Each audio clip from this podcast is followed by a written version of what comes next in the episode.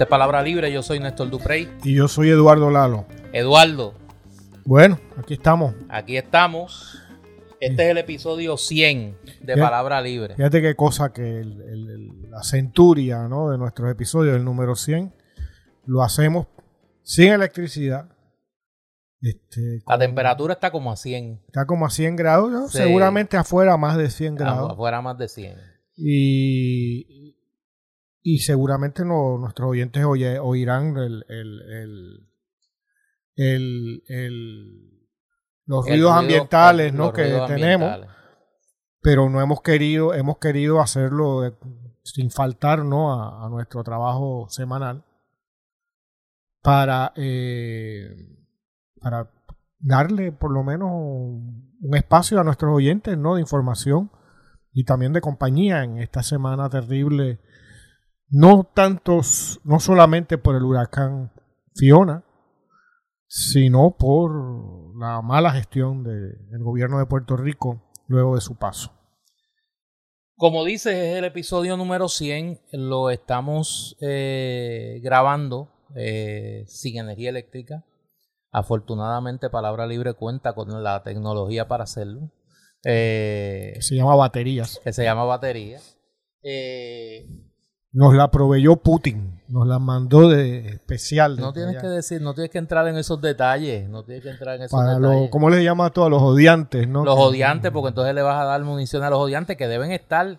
El ocio, el ocio una de las cosas que produce mm. es alimentación para los odiantes, tú sabes.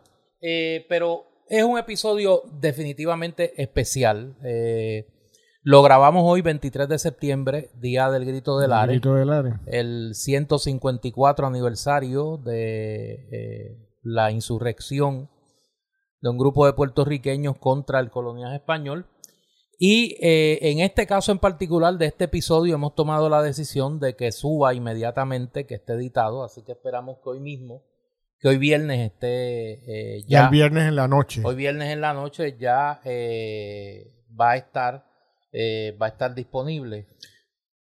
Así que... Eh, Así puede haber algo, porque ya hablaremos más adelante en el episodio de hoy, ¿no? Del abandono del pueblo de Puerto Rico por algunos de sus medios de comunicación, en particular la radio.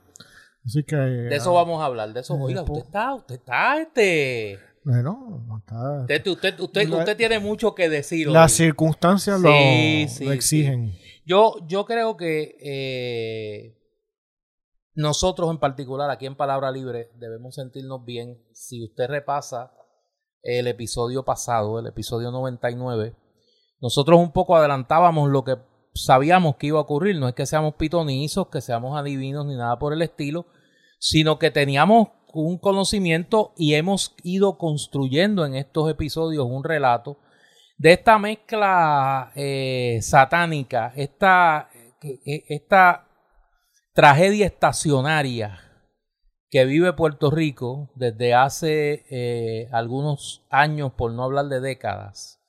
Esta mezcla de corrupción, incompetencia y desidia que eh, permea en la administración pública en Puerto Rico. Añádele inhumanidad. No, a eso voy, a eso voy, porque me parece que hay un nuevo, hay un nuevo elemento, pero hasta ahora habíamos tenido esos tres componentes. Y era fácil de adelantar a la luz de la experiencia del huracán María que lo que iba a ocurrir con el paso de lo que entonces era la tormenta Fiona y que se convirtió en huracán al entrar a Puerto Rico, un huracán de categoría 1, y yo creo que eso es lo primero que hay que señalar, un huracán de categoría 1 que el hecho de que se tardara por la lentitud de su velocidad de traslación, le dio oportunidad de sobra al gobierno de Puerto Rico de prepararse. Eso, ahonda en la incapacidad de estos orates de poder manejar una tragedia eh, como esta.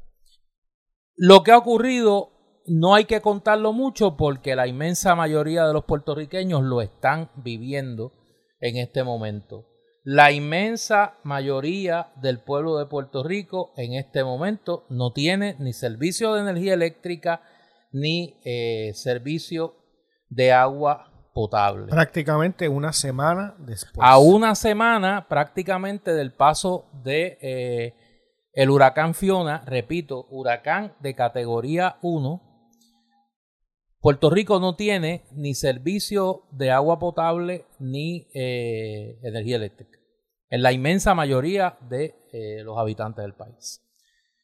No hay duda de que este huracán causó estragos considerables en la región, en la costa norte, particularmente los pueblos, eh, los pueblos costeros del área norte, el área sur y el área oeste de Puerto Rico y el área de la montaña, el área de la cordillera central.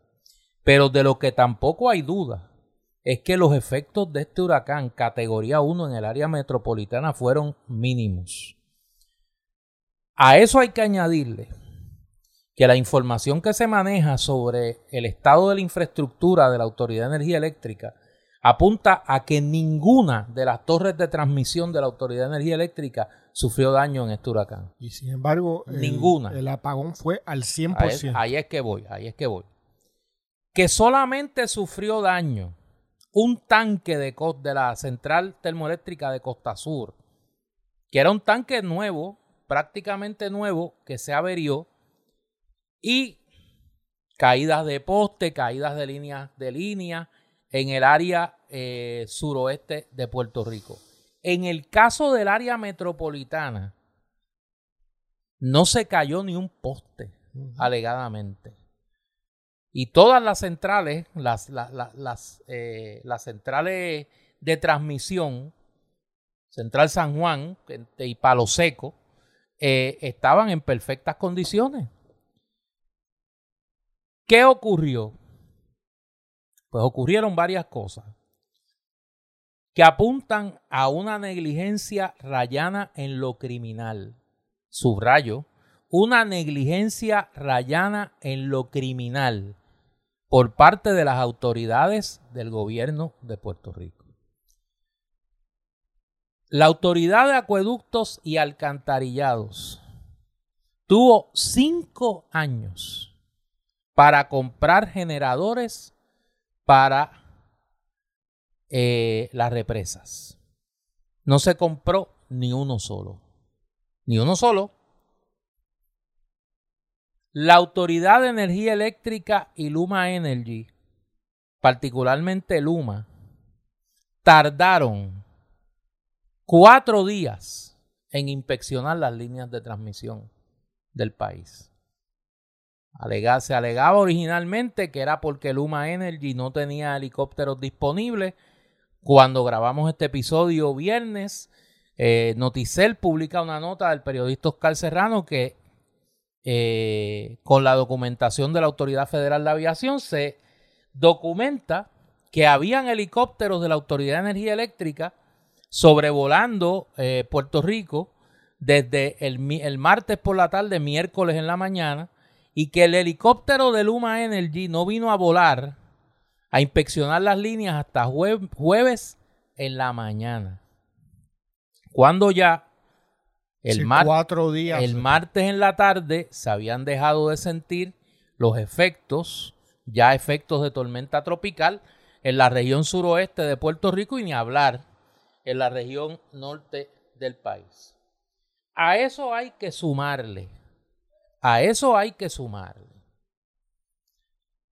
la mezcla de mentira e insensibilidad de los funcionarios del gobierno de Puerto Rico, de Luma Energy, de la Autoridad de Energía Eléctrica y de la Autoridad de Acueductos y Alcantarillado. En cualquier otro país del mundo, la presidenta de la Autoridad de Acueducto Alcantarillado, la ingeniera Doriel Pagan Crespo, hubiese estado despedida. Despedida. Yo coloqué en las redes sociales a manera de ejemplo un incidente que ocurrió aquí durante el paso del huracán, tras el paso del huracán Hugo en 1989, cuando el gobernador de entonces, Rafael Hernández Colón, prácticamente despidió en el aire ante los ojos del pueblo de Puerto Rico al, director ejecutivo de la Autoridad de Acueducto en aquel momento, el ingeniero Luis Ruiz Javier, por una situación de menor escala a lo que ha ocurrido con la Autoridad de Acueductos y Alcantarillado. Pero si lo de la autoridad de acueductos es grave, lo que raya en negligencia criminal, repito, lo que raya en negligencia criminal es la actitud de Luma Energy. Las mentiras que se han dedicado a propagar desde el minuto uno, tanto el portavoz de Luma Energy, este ciudadano eh, Abner Gómez, que es un descarado, es una desfachatez que ese individuo que tuvo que salir corriendo del gobierno de Puerto Rico bajo la administración de Ricky Rosselló porque fue incapaz de manejar la emergencia del huracán María, pretenda no solo ser el portavoz de Luma Energy, sino de engañar, de coger de tonto al pueblo de Puerto Rico, mintiendo descaradamente sobre el estado de la red eléctrica en Puerto Rico y creando falsas expectativas de cuándo iba a estar iluminado nuevamente el país tienen un segundo portavoz. Si me permites, Néstor, yo no había escuchado hasta venir para, venir para acá, a, donde grabamos, eh, en la tarde de hoy, a las conferencias de prensa del gobierno. Y cuando venía para acá la puse y solo pude literalmente tener vísceras para escuchar unos pocos minutos viendo, oyendo cómo este señor Abner Gómez eh, le contestaba, porque ese sabe, tiene todas las respuestas. Eh, luego manda a hablar a los técnicos, como él le dice, ¿no? Pero él tiene todas las respuestas de absolutamente todo. Y escucharlo con la prepotencia y la soberbia verdaderamente inaguantable, sin ninguna consideración del momento de necesidad y desesperación que está pasando gente, no, la gente que tiene, que está quejándose porque está gastando demasiado en diésel o no le va a llegar el diésel, sino los miles y miles y miles de puertorriqueños, incluyéndome, que no tenemos eh, ni generadores eléctricos, ni placas solares, ni nada de ese tipo de cosas. Y la gente que está sin agua en grandes sectores del país, no solo sin electricidad, y que este señor no muestre la más mínima ni la más remota sensibilidad ante esa situación. Aparte de ser un macharrán, que sobre todo ante las periodistas, ¿no? Su actitud es de venir como un, como un tractor aplastándolas, ¿no? Apenas las deja hablar, ¿no? Las interrumpe, eh, las menosprecia, la, está al punto, en lo poco que yo oí, de burlarse de ellas ¿no? o de ridiculizarlas. Y esa es la cara que el gobierno quiere que le represente. Continúa usted. El funcionario que ha votado para mí la bola en esta crisis y que realmente lo que ha hecho es faltarle respeto a la inteligencia de los puertorriqueños es el ingeniero a cargo de operaciones de Luma Energy, el ingeniero Daniel Hernández, que viene de la Autoridad de Energía Eléctrica. Este señor prácticamente le ha dicho al país con su boca de comer que la luz va a llegar cuando a ellos les dé la gana y que ellos tienen su plan de restablecimiento del servicio y que ellos lo irán restableciendo como puedan y cuando quieran. Eh, todo esto con la complicidad del gobernador de Puerto Rico y de los principales funcionarios del gobierno de Puerto Rico. Pedro Pierluisi. El desaparecido. Y Omar Marrero, secretario de Estado. Ambos lo que han servido es de testaferros y portavoces de Luma Energy en toda esta crisis. El director de la Autoridad de Energía Eléctrica, Josué Colón, que sabe más de lo que dice y que debería de hacer un ejercicio de honestidad con el pueblo de Puerto Rico y revelar la verdad, la verdad que él conoce, que él conoce de las razones por las que al día de hoy el área metropolitana de San Juan y los sectores del país que no sufrieron daño en su infraestructura eléctrica a causa del paso del huracán Fiona no están alumbrados. Josué Colón lo sabe. Y Josué Colón debe decirle la verdad al país. Y no seguir sirviendo de cómplice silente de esta conspiración mortal de Luma Energy y los que se están beneficiando del negocio de Luma Energy en Puerto Rico, encabezados por el gobernador y su familia y sus principales funcionarios eh, ha llegado. Todo esto sumado, como decía Eduardo, a la insensibilidad. Nosotros hemos tenido en Puerto Rico malos gobiernos. Nosotros hemos tenido gobiernos mediocres. Nosotros hemos tenido gobiernos eh, con una escasez dramática de talento.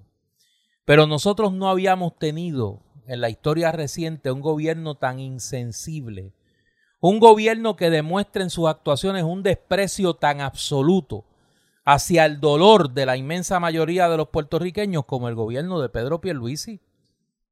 La casta ha llegado lejos en su desdén al pueblo de Puerto Rico, en su desprecio, en que no les importa que la gente se muera, no les importa que los enfermos no tengan energía eléctrica para atender sus crisis de salud, no les importa si las clases en el sistema público de enseñanza comienzan o no, no les importa si los hospitales pueden operar. ¿Por qué? Porque ellos viven en su burbuja, ellos viven en su energía privatizada, en su agua privatizada, en su seguridad privatizada y lo único que socializan es la miseria y el dolor del pueblo puertorriqueño. Y es una tragedia que nada tiene que ver con el huracán Fiona. Repito, el huracán Fiona fue una tormenta tropical que se convirtió en huracán categoría 1, el huracán de menor fuerza de viento en esa, en esa categoría y que lo que sí vivimos es esta tragedia estacionaria de esta administración insensible, mendaz y criminal en su desdén al pueblo de Puerto Rico. Bueno, Néstor, yo creo que la semana que todos hemos vivido nos demuestra, más allá de esto que tú dices y que por supuesto suscribo, y de lo cual comentaré algo a lo largo del programa, eh, aparte de eso, como digo, nos muestra también al comienzo, como quien dice, de la administración de Luma, su colapso estructural. O sea, no han hecho nada. No son mejores que lo que había antes. Sino, en todo caso, parece ser peor. ¿No? Eh, no hay ninguna forma en que se puede tener eh, confianza en lo que dicen. El lunes, el gobernador de Puerto Rico, y eso sí ahora recuerdo, oí parte de esa conferencia de prensa, estaba dando a entender que el martes podía haber clases y que podía haber ya, se podía haber restablecido el sistema de agua y de electricidad para la mayor parte del país. Al día siguiente, Todavía dio la cara. Al tercer día, misteriosamente ha desaparecido el gobernador y algunos de los principales de, Luma, ¿no? Y tienen a estas otras personas tratando de amedrentar a los medios de comunicación con sus alocuciones. Luma, eh, que hoy mismo decía que tenía gente de sobra, ¿no? Eh, que no les hacía falta empleado. ¿Dónde están? Porque yo no los he visto. En el área metropolitana. ¿Dónde están en los pueblos a los que no se puede llegar todavía prácticamente? En el centro de la isla. ¿Dónde están esas brigadas? ¿No? Es decir, es decir cualquier cosa. Y no es solo, Néstor, de que esta gente haya privatizado su electricidad, su barrio rico, eh, con una seguridad privada, todo ese tipo de cosas. Es que sus cabezas son igualmente así. No tienen, antes yo en estos episodios he hablado del, del blanquitismo puertorriqueño, esos candidatos que ahora vienen el Partido Popular o que pretenden ser candidatos que ni siquiera viven en el país y que por ser hijos de, abuelo de, pretenden no tener eh, una especie de condición divina que los haga buenos gobernantes. Pues esos, como los Pierluisis y su hermana y todos los que tienen alrededor y todo, gran parte de los secretarios del gobierno y demás, son gente que no, nunca ha cogido una guagua. Que muchos en su vida han cogido calor, porque han estado en aire acondicionado prácticamente en todo, en la escuela, en el carro, en la casa, ¿no? Y no tienen conocimiento ni una relación afectiva con un país. Su sufrimiento no es el sufrimiento del país y esto hacia el final del episodio de hoy lo quiero abordar eh, nuevamente y lo haré entonces. Y a esto se añade, Néstor, que es algo que yo creo que no lo he visto mencionado lo suficiente, que la labor del gobierno en una crisis no es únicamente tratar de proveer lo antes posible a sus ciudadanos del servicio de electricidad y de agua potable, sino que aquí hay docenas de secretarías de gobierno supuestamente dedicadas a aspectos diferentes de la vida social del país.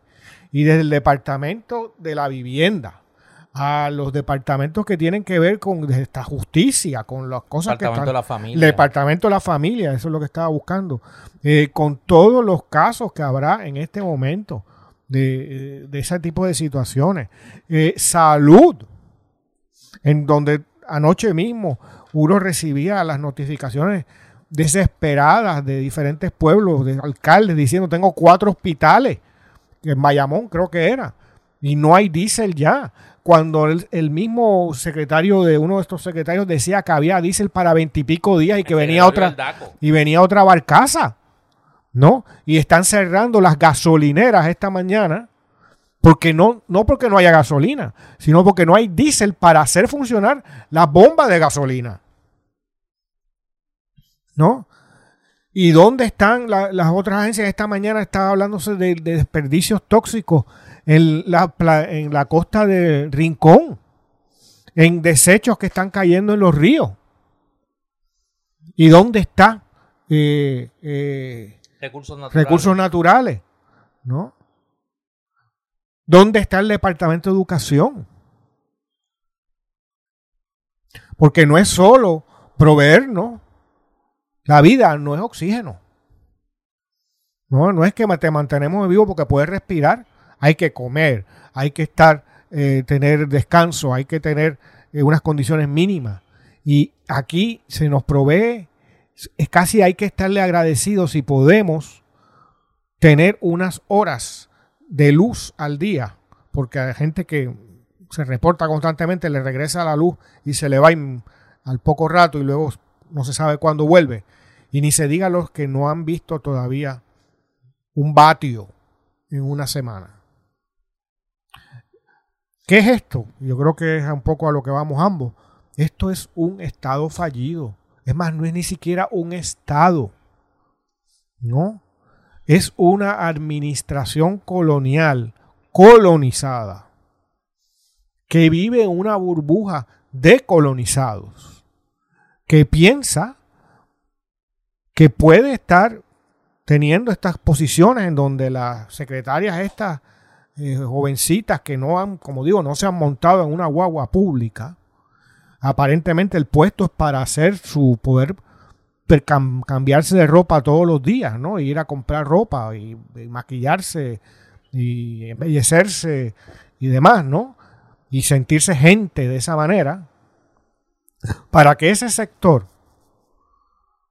obtenga salarios altos, aquellos que no pueden solo ser empleados, como seguramente esa muchacha, ¿no? Otros tengan contratos y reciban pingües beneficios, y otros entren en todo lo eh, en todo el entramado de la corrupción que como sabemos es generalizada aún en momentos como este.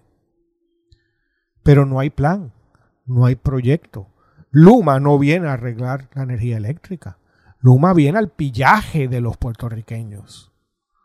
¿No? Fíjate, fíjate que lo que tú señalas de los llamados desesperados, uno oía en estos días, yo por lo menos tuve la oportunidad no sé si por suerte o por desgracia, de estar escuchando bastante radio y de los medios vamos a hablar más adelante. Pero uno escuchaba los, los llamados desesperados de los alcaldes en el área de Humacao, los hospitales prácticamente a punto de colapsar porque no tienen servicio de energía eléctrica. Ni agua. En el caso de Comerío, el alcalde de Comerío pidiendo que le enviaran botellas de agua porque no había, no había agua y no habían ya botellas de agua. Y no había cómo hacerlas llegar. Y no había cómo hacerlas llegar. Que ahí tú tienes otro ejemplo, el caso del Departamento de Obras Públicas. la, secretaria del DITOP estuvo el primer día de la conferencia de prensa, la primera conferencia de prensa y luego brilló por su ausencia. Bueno, es que al día siguiente tenía un cita para un facial. El, eh, el director de la autoridad de Tenía que ausentarse seis horas. Eh, el que ha dado, el que ha dado cara. Fíjate cómo, fíjate cómo, a dónde ha llegado la crisis. Que alcalde del Partido Nuevo Progresista, curiosamente, alcaldes poderosos. Bayamón. Y Guaynabo. Y Guaynabo que no son. Que hoy le estaba metiendo un tapaboca el Abner, este, ¿cómo se llama? Abner Gómez. Abner Gómez, que, que, que no, que ellos no podían tomar iniciativa. Han tenido que tirar brigadas a la calle. Eh, en el caso del alcalde de Guaynabo, de Eduardo O'Neill, que es un ex empleado de la Autoridad de Energía Eléctrica, que conoce el sistema. Eh, y así otros alcaldes, el caso del alcalde de, de San Sebastián con su Pepino Power Authority, ¿no? eh, y yo creo que esas iniciativas de los alcaldes a lo que apuntan es a lo que tú señalas, es al reconocimiento tácito del colapso del gobierno. El gobierno no puede operar. No puede operar no porque no tenga los recursos. No puede operar no porque no tenga la posibilidad de tener disponibles los empleados para hacerlo, porque tiene a los empleados de la Autoridad de Energía Eléctrica en otras agencias del gobierno de Puerto Rico, haciendo cosas que nada tienen que ver y que se han negado a activarlos en esta crisis para ayudar a levantar el sistema, sino que no lo hacen porque no quieren hacerlo. Porque son parte de este contubernio corrupto. Ese no es el proyecto. De mantener a Luma Energy eh, defalcando lo poco que queda de la Autoridad de Energía Eléctrica. Ahora, una actitud que me parece que es diferente y que vamos a tener que mirar en los próximos días, más si la situación se extiende a la semana próxima, más o menos como está. Se va a extender. Y si uno escucha, sí, y si uno escucha las expresiones del ingeniero Hernández de Luma, que dice, mire, nosotros vamos a darle prioridad este fin de semana a lo que ellos llaman la carga crítica, que son hospitales, eh, y áreas neurálgicas de la economía, él no lo quiso decir. Como, como pero San Juan, Plaza Las Américas, centros comerciales y demás. Que ya tienen luz. Eh, las cuentas comerciales de la autoridad de, de, Luma Energy y que al final quedan las residencias, al final queda la gente. En el proyecto de Luma la gente no es prioridad. Y en ese sentido, eh, yo creo que si esto llega a la semana próxima, ¿cómo está? Vamos a ver una participación mucho más activa del gobierno federal en todo esto. Y, sobre eso yo quiero decir algo porque me parece que aquí eh, no se le ha querido dar conscientemente la importancia que tuvo la movilización inmediata del aparato del gobierno federal sobre la situación de Puerto Rico. El presidente Biden, contrario a otras ocasiones, prácticamente inmediatamente que se le sometió la declaración de emergencia por el gobernador, que la sometieron mal. No, increíble. Eh, que, la, que ni eso pueden hacer. Eh, le dio paso. No solo eso, convocó en la ciudad de Nueva York a una reunión de los principales funcionarios de FEMA, donde el gobernador de Puerto Rico fue un convidado de piedra, entró por eh, vía Zoom y la comisionada residente parece que tenía cosas más importantes que hacer y no llegó a la reunión con el presidente Biden y sí llegó a coger el PON en el Air Force One y, y poder publicar en las redes la tarjeta que le dan de que había abordado el avión presidencial. Yo obviamente, como las comunicaciones no se han perdido y uno siempre tiene la oportunidad de hablar con gente y que la gente hable con uno, y que le cuenten cosas y, te llamaron te llamaron. No no yo llamé a una gente porque yo sé yo yo yo sé cuando la bola se está moviendo. Y eh, no nos extrañe ver una iniciativa del gobierno federal sobre Puerto Rico que parta del reconocimiento de la incapacidad manifiesta del gobierno de Puerto Rico de atender esta crisis. Y que parta de la premisa de que el gobierno federal tiene que tener un rol más activo en la administración del proyecto de reconstrucción de Puerto Rico. Fíjate que el presidente Biden dijo, y aquí se le se ha ignorado por completo, que el gobierno federal va a financiar el 100% de la puesta en marcha de la recuperación del servicio de energía eléctrica y de acueductos en Puerto Rico.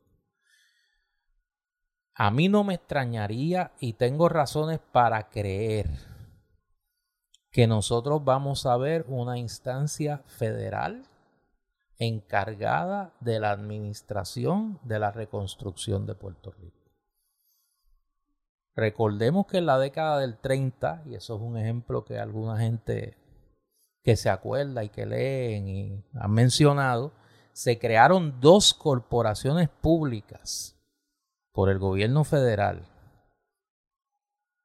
la PRERA y la PRA, precisamente encargadas de la reconstrucción económica de Puerto Rico, que crearon toda una infraestructura en Puerto Rico al margen del gobierno de Puerto Rico, al margen del gobierno de Puerto Rico de aquella época. De hecho, fue la cercanía a la administración Roosevelt de un entonces senador de minoría, Luis Muñoz Marín, que se convirtió prácticamente en el administrador político de la Prera y la PRA. El escogido. El escogido y la maquinaria de lo que luego sería el Partido Popular Democrático tuvo mucho que ver con aquellos que dirigieron el proceso de reconstrucción económica de Puerto Rico bajo la administración Roosevelt y el ejemplo de la Prera y el ejemplo de la PRA. ¿Y quién será el escogido ahora? Hay que ver. Hay que ver. Pero tú tienes tus ideas, ¿no? No, sí, yo sé. No, no, yo no tengo idea, yo sé. No, no, no, yo sé. Yo sé por dónde viene la bola. Pero cada cual que busque. Pero, cada cual que busque. no sé. Por esa razón, te voy a decir más y no digo más. Te voy a decir esto y no digo más. Por eso no se aprobó esta semana la enmienda que se iba a hacer al proyecto de presupuesto para una asignación especial a Puerto Rico. Porque no le van a poner al gobierno de Pedro Pierluisi un centavo en la mano. Para que lo malgasten o se lo roben. Así. Dicho así. Se acabó el ponerle dinero al gobierno de Puerto Rico en la mano para que se lo roben. Claro. Oye, y, sin que me tengas que decir nada, este, yo no te voy a decir. Eh, el, escogido puede tener una, ¿cómo te lo pongo? Un aspecto cromático diferente al habitual. Sí, es posible. Es posible. Ajá. Sí, es posible, es posible. Mm, puede tener ser más tropical. Sí, puede ser, puede ser. Más, puede ser. más pur, puresco. Sí, puede ser, ya lo verá. Ya lo verá. Ya lo verá. Eh, pero estemos pendientes a las movidas del gobierno federal. Que los que en Puerto Rico defienden desde los medios el proyecto económico de Luma y de la casta pierluisista que son todos prácticamente no han querido proyectar. No le han querido dar la importancia que tiene. No le han querido dar la importancia que tiene. Y como me dijo alguien que está, se mueve en esos círculos, ya el memo bajó y todo el mundo lo sabe. Y todo el mundo lo sabe. Allá. Lo que va a pasar. No, no, y acá también. Y acá lo saben también. Acá lo saben también. Acá saben que hay una gran desconfianza. Yo te voy a dar un ejemplo. Suelte, suelte. No, no, no, si te voy a dar un ejemplo y te dejo. Si total, si no nos está escuchando nadie, si no hay electricidad. No, no, no, te voy a dar un ejemplo. Te voy a dar un ejemplo. El Washington Post le dedicó no una, dos portadas a Puerto Rico. Ajá. Al tema de la, de la falta de energía eléctrica en Puerto Rico. Fíjate que no era tanto el paso de Fiona, era que luego de cinco años de María, el gobierno de Puerto Rico había sido incapaz de utilizar el dinero que le asignó el gobierno federal. La administración de Trump, que no era una administración eh, favorable a Puerto Rico. Y aquí, pues obviamente se juntan el hambre y la necesidad. Hay elecciones en noviembre. Y el voto puertorriqueño es fundamental. en muchos distritos eh, eh, representativos donde el voto puertorriqueño puede hacer una diferencia en quién gana ese escaño y esos escaños pueden hacer la diferencia de quién controla la Cámara. Y no estoy hablando solamente de Nueva York, estoy hablando del estado de la Florida, estoy hablando del estado de Ohio, estados que no son el estado de Pensilvania, el estado de Connecticut, son estados donde el voto puertorriqueño tiene un peso fundamental. Por eso Biden no vino como Trump a tirar papel de baño eh, en Guaynabo, se reunió donde en Nueva York porque el peso político de los puertorriqueños no lo tiene ni Pedro Pierluisi ni Jennifer González. O sea, con la silla vacía de Jennifer González se dio la reunión y las instrucciones se dieron. Y fue irrelevante que ella estuviese o no estuviese allí. Y luego le informaron, cuando cogió el pon en el avión, le informaron. No le preguntaron, le informaron lo que iba a pasar. Y así, muchos en el gobierno de Puerto Rico. Vamos a ver cosas, vamos a ver cosas y me parece que en ese sentido hay que estar pendiente. Segunda cosa que digo sobre esto, y lo dejo así porque como la gente prefiere ver las garatas que parecen la lucha libre, ¿tú te acuerdas? Que en la lucha libre fingían estas peleas y Carlitos Colón llegaba y llegaba a Dura de Bucho con una silla y le rompía la silla encima y le desgarraba el traje y entonces al otro día aparecía Carlitos, mira, culiclín, limpiecito. Pues como aquí Hemos convertido el comentario y el análisis político en eso, en un divertimento, en una mala copia de la lucha libre. Más sobre eso. Exacto, más sí, adelante. sí, más adelante. Pues no se le ha dado importancia a una cosa. Mire, no es casualidad que el negociado federal de investigaciones eh, en Puerto Rico y la Fiscalía Federal en Puerto Rico lleva dos días, dos días, publicando anuncios en las redes sociales. No en los medios, en las redes sociales, solicitándole a todo aquel que conozca de intentos de fraude relacionados a la ayuda federal para los damnificados del huracán Fiona, que lo notifique. Fíjese que no están esperando que pase eh, un mes. Desde ahora lo están diciendo. ¿Por qué usted cree que eso está pasando? ¿Usted cree que, es que hay un grado de ociosidad Porque en tienen las autoridades mucha federales que no tienen nada que hacer y dicen, bueno, vamos a fastidiar con esto porque como estamos aquí en el ocio tropical, pues vamos a entretenernos en algo. Mire, no, no sea ignorante. Eso está pasando por una razón. Y las cosas que van a pasar van a pasar por la misma razón. No hay confianza en el gobierno de Puerto Rico no hay confianza en la clase política puertorriqueña, no hay confianza en el bipartidismo para seguirle dando dinero a un barril sin fondo. Y esa frase no es mía. No se le va a dar más dinero a un barril sin fondo. ¿Y de quién es la frase? alguien que me la dijo. Mm. Alguien que me la dijo. Y vamos a ver en las próximas horas y días cómo eso se materializa y vamos a ver un activismo mayor del gobierno federal atendiendo directamente la crisis. Ah, que eso es colonialismo, lamentablemente lo es. Lamentablemente lo es. Igual que ocurrió con la Junta de Control Fiscal. Pero en ese sentido, eh, yo creo que tenemos todos que admitir que la poca confianza que había, si es que alguna vez la hubo en el gobierno de Puerto Rico, esta semana se perdió. Eh, también el colonialismo no es solo esas imposiciones desde afuera. El colonialismo es el bipartidismo. Como he dicho en muchas ocasiones aquí, eh, el bipartidismo que conocemos es impensable sin estos, sin la situación colonial de Puerto Rico. Y estos sectores que se ven como que los puertorriqueños son los que viven en la, en la acera del frente, en la otra calle, y que ellos son otra cosa y que vienen aquí casi como invasores internos a hacer su fortuna para luego irse a la estadidad que, como en el último episodio decía, está concedida desde 1917 comprando un pasaje. Ahora no hay ni que ir a una agencia de viajes, como decía el otro día. Uno va con su teléfono y lo compra directamente y compra la estadidad eh, de esa manera. Si le va bien, muy bien. Si le va mal, da igual pero tienes acceso a ella. Pero yo te quería traer otra cosa, Néstor, que creo percibir en estos días. Eh, y no es solo que el gobierno y el gobernador en particular, y, y por extensión su gabinete, ha perdido, se ha perdido la confianza en ellos. Es que yo creo que hay algo mucho peor, que ya venía caminando, es que se ha perdido el respeto.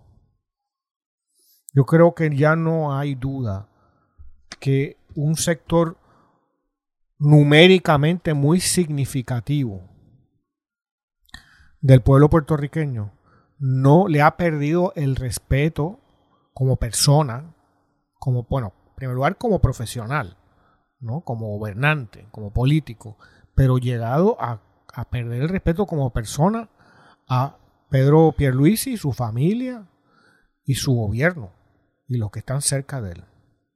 Y mire, y esto, ¿sabes cuándo lo pensaba?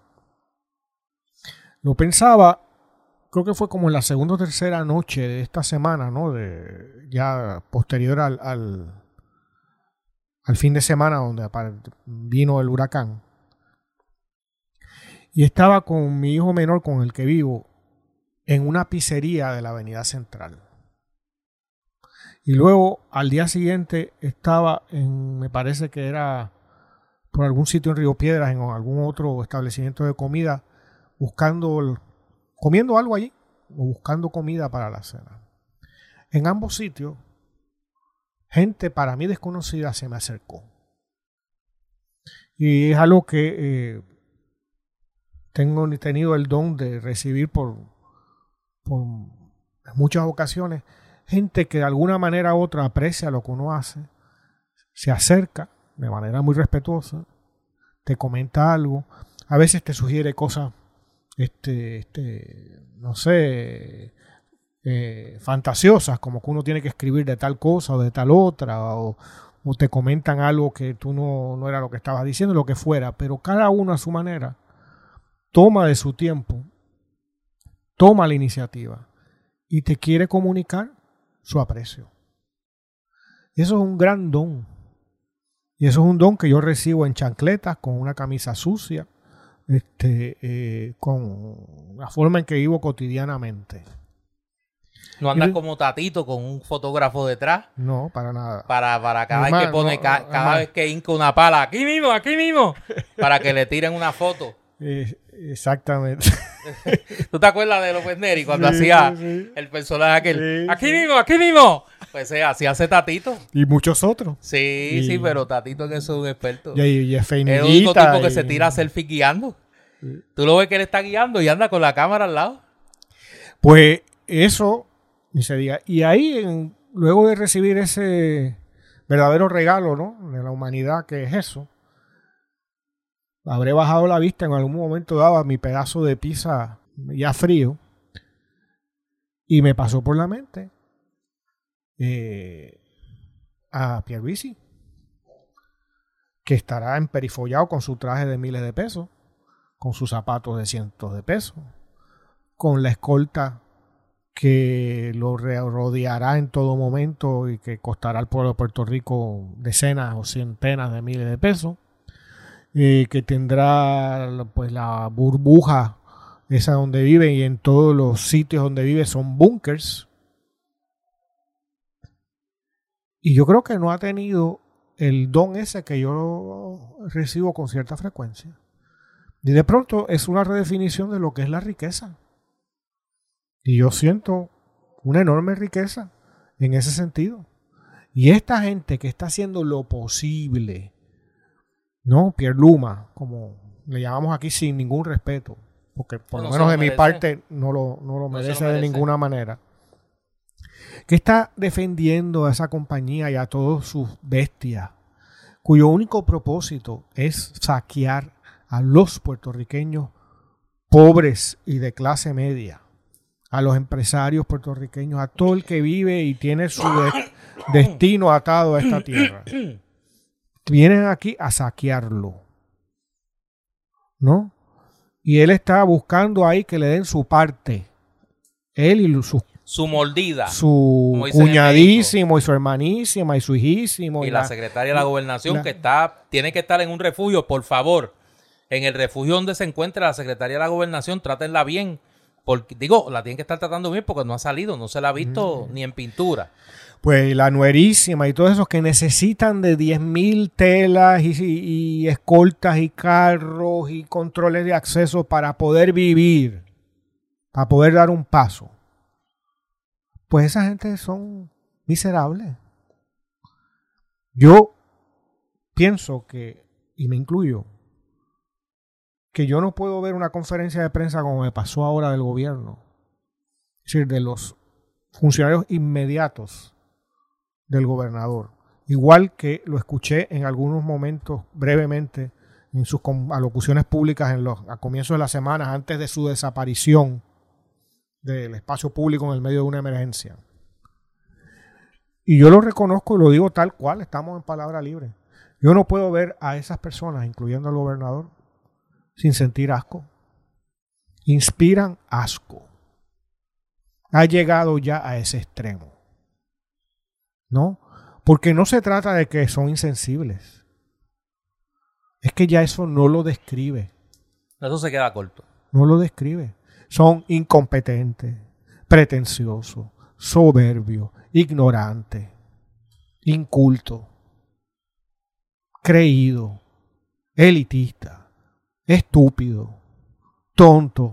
Oiga, usted lo tiene bien medido, lo tiene bien medido. Y podríamos seguir. Porque no son capaces de las relaciones humanas más básicas, que son el saludo, la generosidad, el agradecimiento, la compasión. Son las emociones básicas de la humanidad. No son capaces. Son monstruos que inspiran asco. Por más embellecidas con sus faciales, por más este bondo que se pongan, ¿no? Por más trajes de comprados en, la Quinta Avenida de Nueva York, ¿no? No pueden ocultar su fealdad. Inconmensurable. Hay más tela para cortar en este asunto, pero obviamente vamos primero a, la, a nuestra pausa cultural. Esta semana eh, nuestros eh, colaboradores en el plano cultural, tanto Bambola Juguetes como, como Librería El Candil, pues han tenido sus estragos productos de eh, paso de Fiona y más por la tragedia estacionaria de la incompetencia del gobierno de Puerto Rico que los ha privado del servicio de energía eléctrica, pero ambos están funcionando. Eh, en el caso de Librería El Candil va a estar abriendo eh, sábado en horario limitado, pero eh, va a estar Tamara y su equipo por allí. Buen tiempo para comprar libros, Néstor. Yo creo que es una gran, es un gran momento. Si no hubiera, si no hubiera libros en esta semana no habría forma de estar. No, no, no. yo, le debo a los libros mi cordura esta semana. Porque no, no, no es a la radio AM. Es a los libros a los que le debo. que ya no existe. A los que le debo mi cordura. Eh, Tamara va a estar de 12 del mediodía a 2 de la tarde, eh, sábado, para aquellas y aquellos que deseen eh, comprar, comprar, adquirir libros para, para este momento y el 27 de septiembre, eso es el martes. Martes debe ser. El martes próximo a las 2 de la tarde eh, se va a estar brindando en el Candil un taller legal gratuito para abogados y abogadas, líderes, voluntarias y voluntarios en respuesta a Fiona, FEMA y vivienda digna.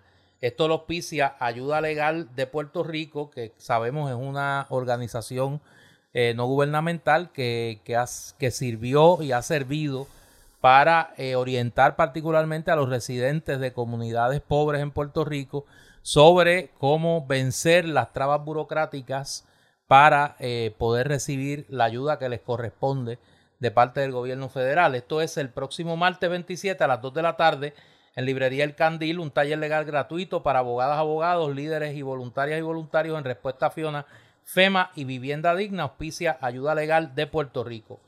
Bambola Juguetes Creativos eh, saben que está en la calle Chardón, eh, número 210, Suite 105 en Atorrey. Recuerden darle follow en las cuentas tanto de Facebook como de Instagram de Bámbola y están abriendo eh, de lunes a sábado de 10 de la mañana a 5 de la tarde, pero además pueden hacer sus compras en la página web de Bambola www.bambolajuguetes.com. En Bambola, aunque lo dijimos la semana pasada en anticipo a lo que iba a ocurrir, lo reiteramos. Allí pueden conseguir eh, juegos de mesa que son eh, utilísimos en este momento para el ocio y esta falta de energía, energía eléctrica, así como los famosos rompecabezas, no los de 500 mil piezas, para los muchachos que los están velando, dejen de estar eh, inscribiendo corporaciones y esas cosas que los están velando. Eh, y saben quiénes son y los graban y todas esas cosas. Se ve, después se ve feo, después se ve feo cuando los van a buscar y los arrestan. Oye, en Bambola debe haber eh, juegos de pico y pala. Y sí, sí, sí. Tienen allí uno, el Tatito Kit, que es un, un cubito, una pala, este, y entonces viene con una camarita. O sea, viene con una camarita para que cuando, cuando el nene o la nena trae, este, este, hasta la arenita esté, esté jugando con la arenita, pues el otro otro nene le tira la foto para que entonces quede quede eh, grabado. Y también hay un grabado el eh, momento. Está el Narmito Kit, que es el Ah, de- eso es para los niños que, que tienen deseos de ser héroes. de ser héroe. Es una especie de G.I. Joe con farfallota. Eh, Nalmito una especie de G.I. Joe con farfallota. ¿Tú lo viste? sí. Sí, sí, parece que lo picó un mosquito y estaba hinchado. No, eh, Sí. eh, eh, el traje del Narmito Kit viene con, Es que Nalmito, el, el- la con, Nacional ojales reforzados. No, le da un size más chiquito, le da un size más chiquito para que se vea así, Con- este, empaquetado. con ojales- se ve empaquetado. Pero ¿sabes lo que pasa, Néstor? Es que el músculo, la Sí. musculatura se... No, y él tiene ese músculo abdominal bien Tiene- desarrollado, yo lo sé. Que en vez de un six pack, tiene un caja pack. Tiene un caja pack. Ay, Dios. Qué, qué ridículo. No se dan cuenta del ridículo que hacen. No, es que tú sabes, tú ver a Narmito vestido de, de soldado te inspira una No, no, no, seguridad. no. Tú imaginas a ese hombre con lo mismo con un rifle que con un- una pala. Tú Mira, sabes. del soldado desconocido a Nalmito. imagínate tú. A dónde hemos llegado. Mira, eh, en toda esta crisis, pues uno Oye, y no estaba ni sudado el uniforme, No, ni manchado. Ese se lo No, acababa no, de poner. Nuevecito, nuevecito. Bueno, sudado no sé. Yo creo que Sudado no sé. Pero estaba. acababa de salir del aire acondicionado. Bueno, y fue uno de los modelos que, que sirvió de, de, de parapeto para la, para la hermanísima. Que anda Ah, por ahí, sí, sí, sí, anda en campaña. en, en- en un diálogo, un diálogo Natural, bien natural. bien natural. Sí, no, no, no hay, no hay nada fingido. Mira, Dios libre. Eso es una cosa así espontánea, natural. Eh, ¿A quién engañan? ¿A quién engañan con eso? Oye, ¿cómo tú le llamabas hace un rato a- a- al escogido? ¿Era? El, el- ¿Cómo era? Eh, el escogido, el, El escogido. escogido. Este, ¿Narmito será el escogido? ¿Tú No, bueno, crees? Yo creo que él está escogido, Yo- pero, no para, pero eso. para otras cosas. para otras cosas. Yo creo que él está. Porque a mí no me sonaba Mira, más que que, Narmito, escogido, más que escogido, identificado. Él Sí. está identificado. con la foto y todo ya. Sí, para otras con los cosas. numeritos. Sí, para otras, pero para otras cosas, para otras cositas. Mira, eh, pues decía que en esta crisis uno tiene oportunidad de hacer cosas que no hace con frecuencia. Y yo tengo que admitir que llevaba un tiempo bastante alejado por decisión propia de la radio. Mm. Eh, pero en estos días pues no había mucho que hacer. Eh, y no hay mucho que hacer. Eh, y pues la radio, en algún momento pues uno tiene que conectarse a la radio para saber lo que está pasando. Yo tengo que decir eh, que, que me da mucha tristeza porque fui parte de la radio en un momento dado de mi vida. Me da mucha tristeza el estado de los medios de comunicación en general y de la radio en Puerto Rico. Afortunadamente aquí no hubo una tragedia de madrugada eh, que tuviésemos que lamentar, porque salvo la noche del paso del huracán Fiona, eh, el resto de las noches eh, las emisoras de radio No sali- existen. salieron del aire temprano. Eh, Las que permanecen repiten programas de la mañana. exacto. Malos programas de la mañana, podría añadir. Digo, hay excepciones, hay excepciones. Yo, yo creo, por ejemplo, quiero singularizar y pues cuando uno singulariza puede ser injusto y acepto, acepto el riesgo. Eh, eh, la labor que hizo Radio Isla.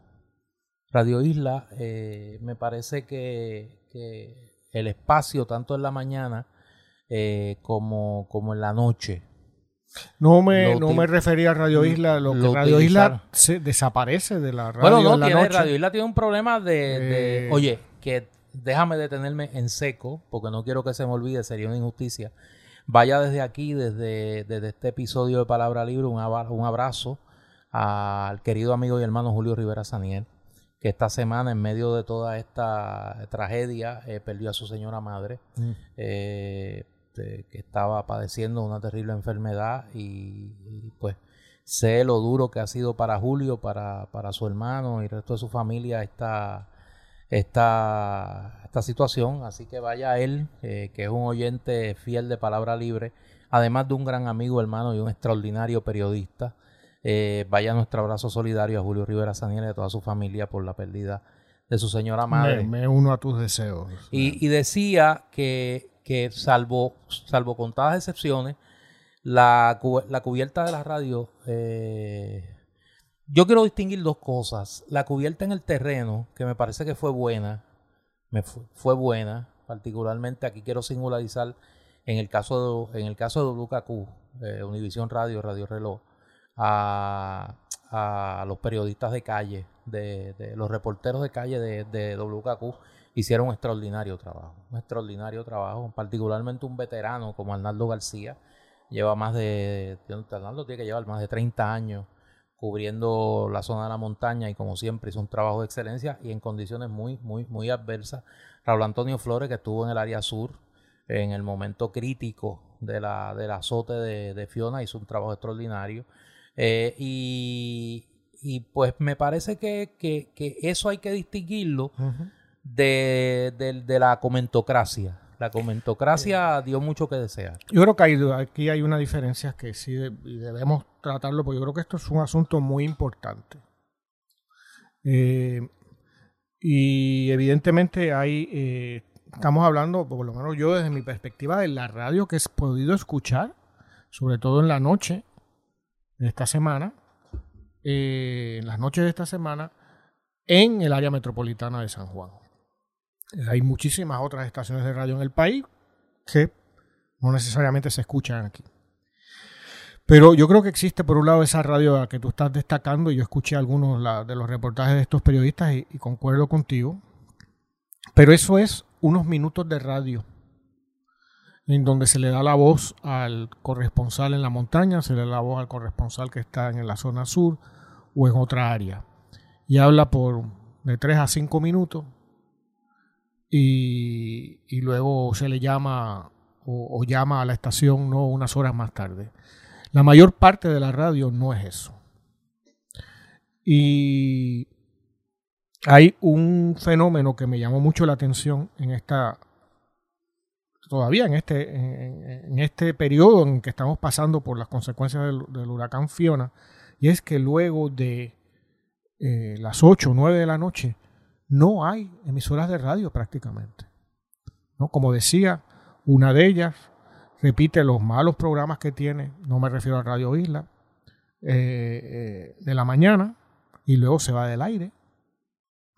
Eh, otras se mantienen en el aire poniendo música y como ya las he escuchado dos o tres veces, es música de los 80, o sea que serán los últimos discos que compraron o algo así. ¿no? no es que sea mala música. No, no, para nada, me ha traído muchísimos recuerdos, pero ponen la misma todas las noches. Es decir, que es darle play a un aparato y ahí hasta que alguien llegue a la estación al otro día por la mañana. Si alguien tiene un poco de memoria, sabe que en cualquier emergencia ¿no? de huracanes, de tormentas en Puerto Rico, la radio siempre ha servido hasta esta ocasión de un espacio de solaz, entretenimiento y sobre todo compañía, en muchos casos compañía nocturna, para gente que está eh, pasando ¿no? por, estas situaciones sin agua, sin luz, con calor, solos, etcétera, etcétera.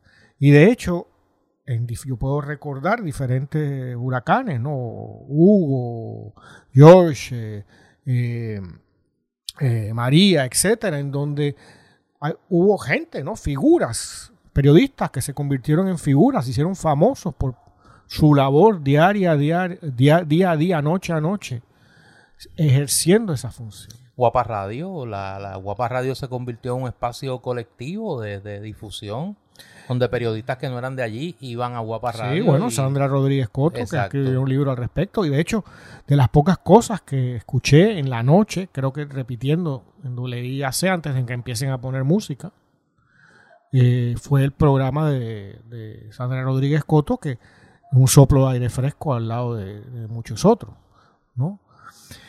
Pero eh, lo que quiero llegar a decir, Néstor, es que hay dos tipos de radio. Y aquí lo que tenemos ahora es una radio puramente comercial. Lo que llamaba nuestro amigo José Elías Torres el infotainment. Sí. Una radio puramente comercial que eh, su propósito es el entretenimiento en el tapón. Y vende el carro venden carro o venden lo que sea. Entonces, no hay otra o, otro propósito de, de, que compita con eso. Y entonces tú tienes, fíjate que hasta el término ya, ¿no? Muy entre comillas, talentos. Que eso puede ser lo mismo un locutor que un tipo que maneje los controles en la radio, que un llamado profesor universitario, que un empresario cualquiera que hable allí y diga lo que sea con un propósito eminentemente comercial en primer lugar y en segundo lugar de entretenimiento. Y ese radio comercial es la portavoces absolutos, el monopolio del bipartidismo mediático. Yo escuchaba a estos dos que sin duda vamos a hablar en un momento, ¿no? Por la pelea esa que de mentira para ganar rating y, seguir con el espectáculo y, el guiso.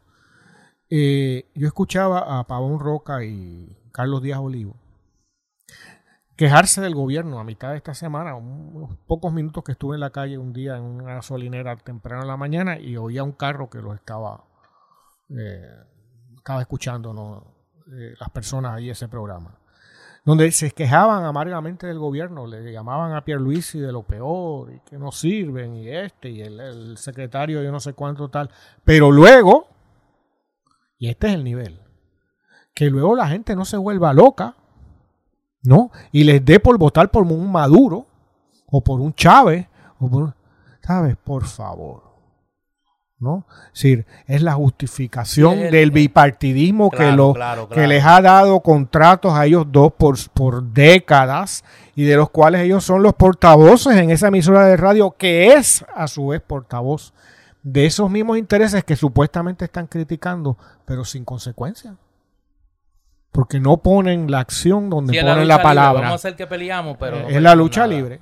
Entonces, yo en una columna hace años, ¿no? Que me refería a ellos porque me parece que son sintomáticos. O sea, son, en sí mismos son dos personas que realmente no tienen ningún interés eh, particular, pero por lo que representan públicamente y la imagen que dan de sí mismos. Y, me acuerdo que me refería a ellos como el perverso y el histérico, ¿no?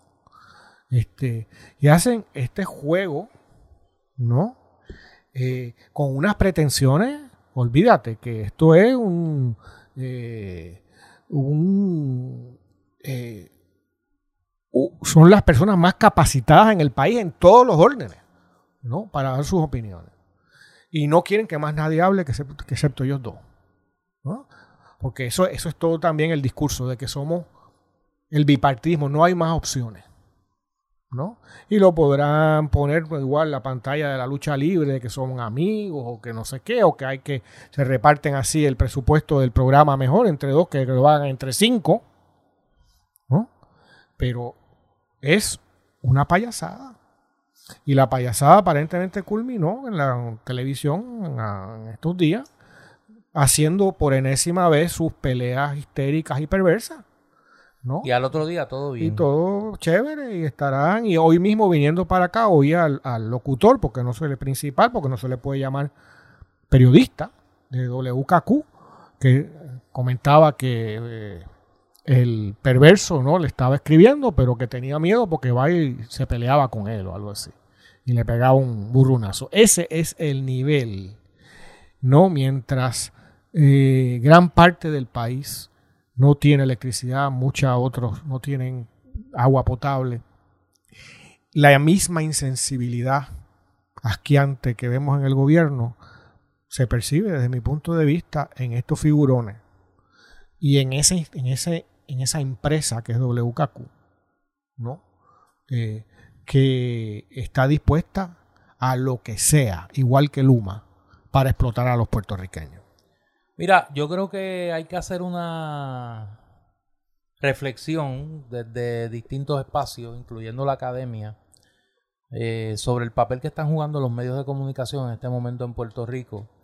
Eh, y yo por eso hago la distinción, porque me parece que una generalización sería dramáticamente injusta.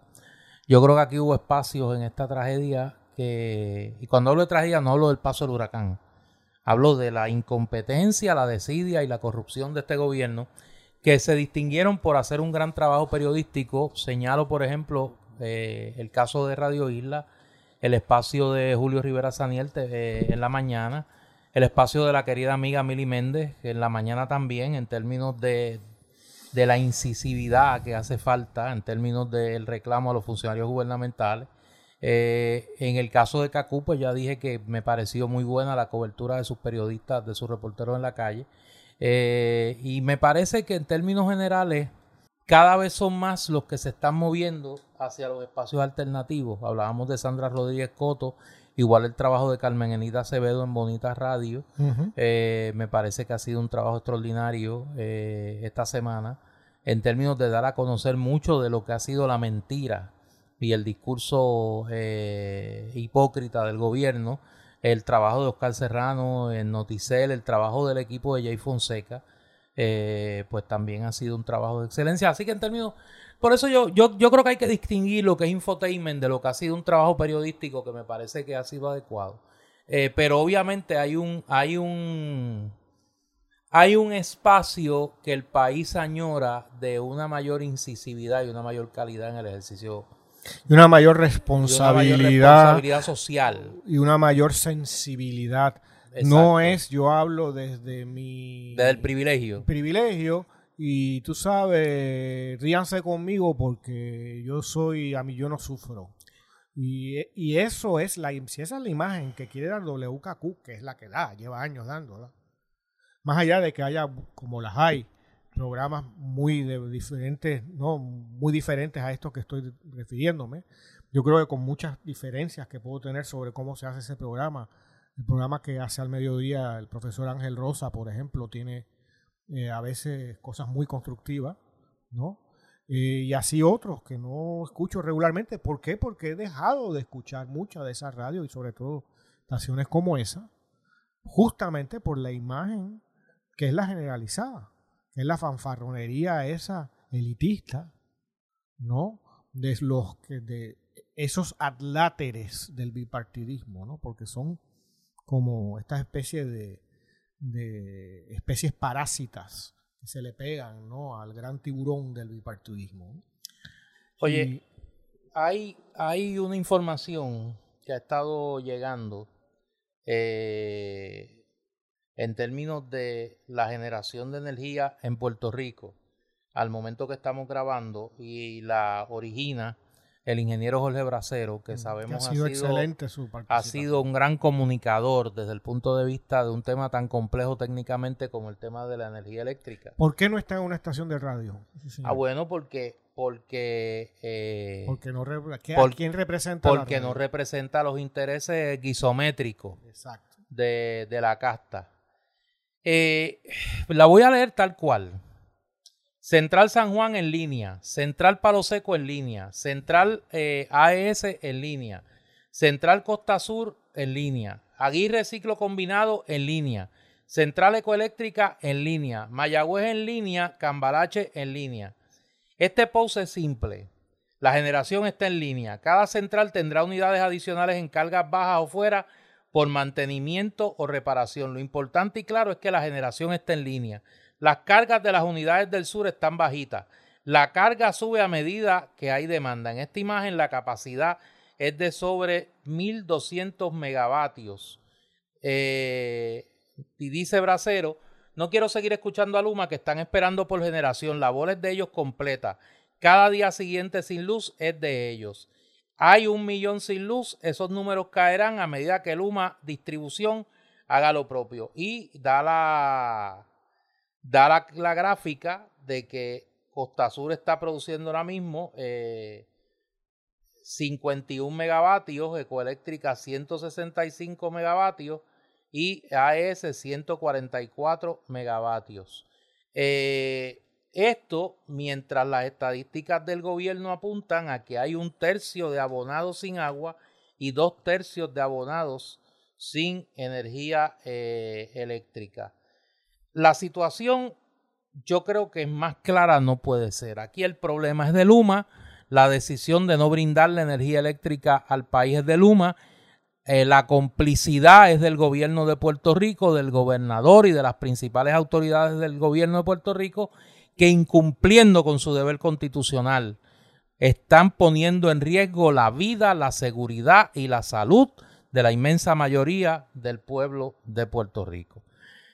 Las próximas horas me parece a mí que serán cruciales. Nosotros, como ya dijimos, vamos a emitir este, este episodio tan pronto se editado, así que esperamos que sea, lo estén escuchando viernes, si no temprano, viernes en la noche, si no sábado en la mañana, los que lo escuchan sábado a través de WPAB Radio 550 en Ponce y Eco 93.1 eh, eh, FM.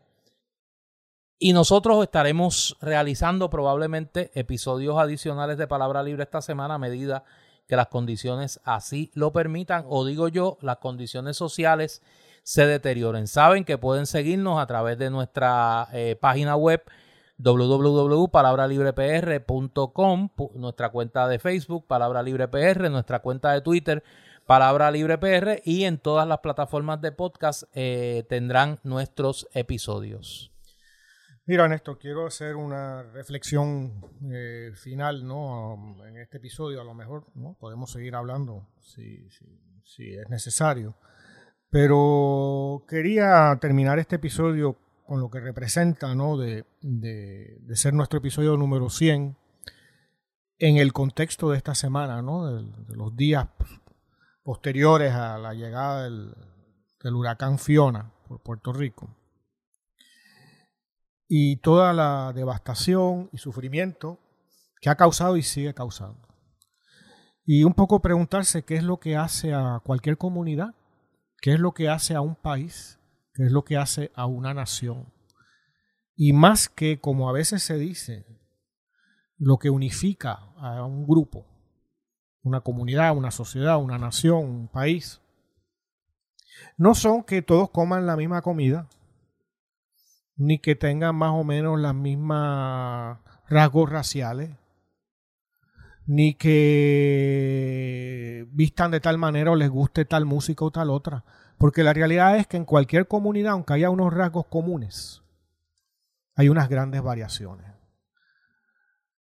Seguramente tú recuerdas cuando ganó la, la medalla de oro Mónica Puig, ¿no? Claro. El, grado de exaltación que se dio en gente que no juega tenis, que nunca ha jugado tenis, que no sabe ni cómo el juego es. ¿Por qué? Porque detrás de esa victoria estaba todas las veces que un atleta puertorriqueño, hombre o mujer, había llegado casi al medallero. ¿No? Que había llegado casi a ser campeón del mundo, campeón olímpico. Y eso había pasado por décadas y décadas y décadas. Gente que, intentaba, perdón, intentaba hacer algo, hacer, conquistar esa victoria y no podían llegar.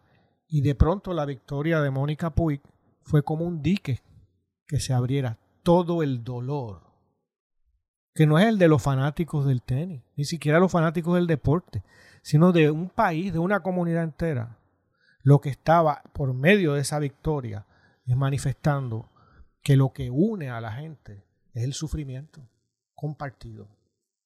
Y lo que nos une a los puertorriqueños hoy es no tener luz, no tener agua, sentirnos engañados por estas personas que en muchos casos parecen asqueantes, ¿no? Sentir que Luma, no, sus funcionarios nos, nos este, mienten y pretenden engañarnos.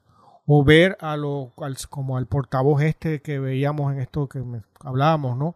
Que pisoteando a los, a los Abner Gómez. Abner Gómez, a los reporteros y haciéndose con, con este tono prepotente, ¿no? Que él sabe de todo y que tiene la razón y que los demás son estos pobres eh, salvajes, ¿no? Que no entienden de nada. No, lo que pasa es que como ese dolor hay que sentirlo, el dolor que nos une a los demás, hay gente que no se siente unido a los demás porque no le duele lo mismo que los demás. Y en ese sentido quiero que te he pedido acabar este episodio haciendo algo que nunca he hecho, que es leer un texto mío, un poema mío que apareció en, una colección llamada titulada Necrópolis de hace unos años. Y dice así, soy la isla, la isla isla, soy vida luchando con la historia. Me pueblan muertos, anónimos, impostores, artífices de lo mal dicho, voraces, tímidos, grandilocuentes gestores del país en el que no se cree. Soy un cementerio de estrofas, una vena abierta sorbida cada mañana por el mar, pero permanezco, quedo, me quedo en el monstruo mismo, en la frontera extrema de América Latina, y la vida no es más chica aquí, en la sociedad de las disolvencias. Aquí, donde los monumentos son equivocaciones en bronce, los textos son objeto de maltrato pero permanezco, permanezco, permanezco en la fosa común de los días de mi pueblo, para que las palabras indignas no sean todas las palabras. Esta es Palabra Libre, yo soy Néstor Duprey. Y yo soy Eduardo Lago. Nosotros regresamos eh, probablemente antes de una semana.